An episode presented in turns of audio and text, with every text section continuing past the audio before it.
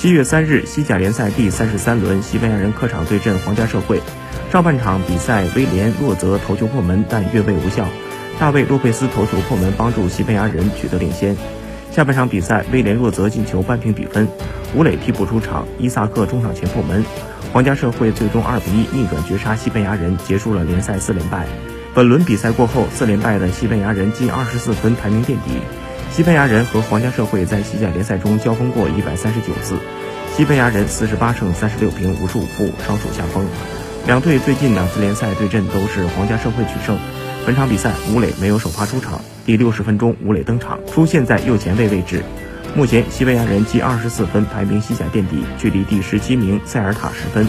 联赛还剩五轮，如果下轮西班牙人输球，而保级对手均取胜的话，他们将提前宣告降级。